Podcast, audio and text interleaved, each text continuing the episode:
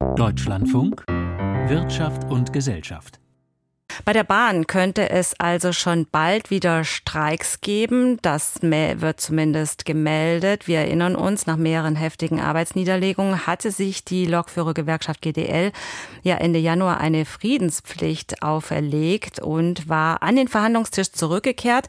Und eigentlich wurde jetzt auch für das Wochenende ein Ergebnis erwartet. Doch vor knapp einer halben Stunde kamen dann die ersten Meldungen, dass die Bahnverhandlungen gescheitert seien. Und darüber kann ich jetzt sprechen mit Dieter Nürnberger. Was wissen Sie denn schon darüber?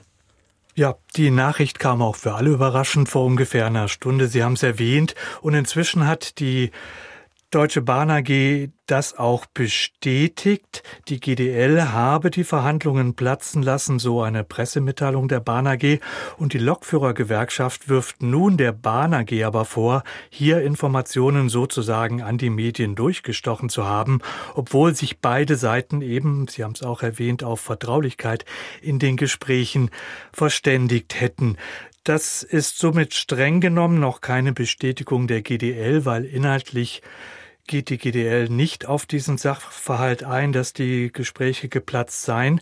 Die Gewerkschaft hat aber für den kommenden Montag nun eine Pressekonferenz angekündigt und will bis dahin auch wie vereinbart schweigen. Ob sich das nun durchhalten lässt, das mag man bezweifeln. Somit liegt aber bisher eben nur die inhaltliche Stellungnahme der Bahn AG vor und demnach habe die GDL die Verhandlungen platzen lassen, weil sie weiterhin dogmatisch, wie es heißt, auf der Forderung nach Einführung einer 35-Stunden-Woche im Schichtdienst bestanden habe. Und es wird in der Pressemitteilung der Bahn auch deutlich, dass in den vergangenen Wochen hinter verschlossenen Türen auch zwei Schlichter oder Moderatoren involviert gewesen seien, nämlich Daniel Günther, der CDU-Ministerpräsident von Schleswig-Holstein, und der ehemalige Bundesverteidigungsminister Thomas de Maizière, ebenfalls CDU. Und beide haben ja längst auch Schlichtungserfahrung in Tarifauseinandersetzungen bei der Bahn gehabt und auch mitgebracht. Die GDL, so also die Darstellung der Bahn, habe sich keinen Millimeter bewegt und dadurch die Verhandlungen platzen lassen. Das ist im Moment der Stand der Dinge. Das heißt, es gibt noch keine offizielle Stellungnahme der Lokführergewerkschaft. Das ist ja eher ungewöhnlich und bis Montag ist ja auch sehr lange Zeit noch. Wie erklären Sie sich das?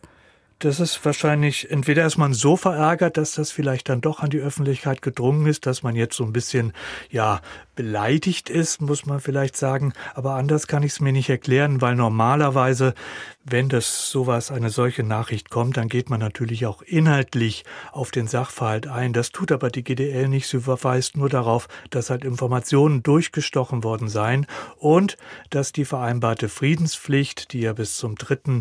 März laufen sollte, selbstverständlich, wie die GDL schreibt, eingehalten werden soll und deswegen erst am 4. die Informationen seitens der GDL folgen sollen.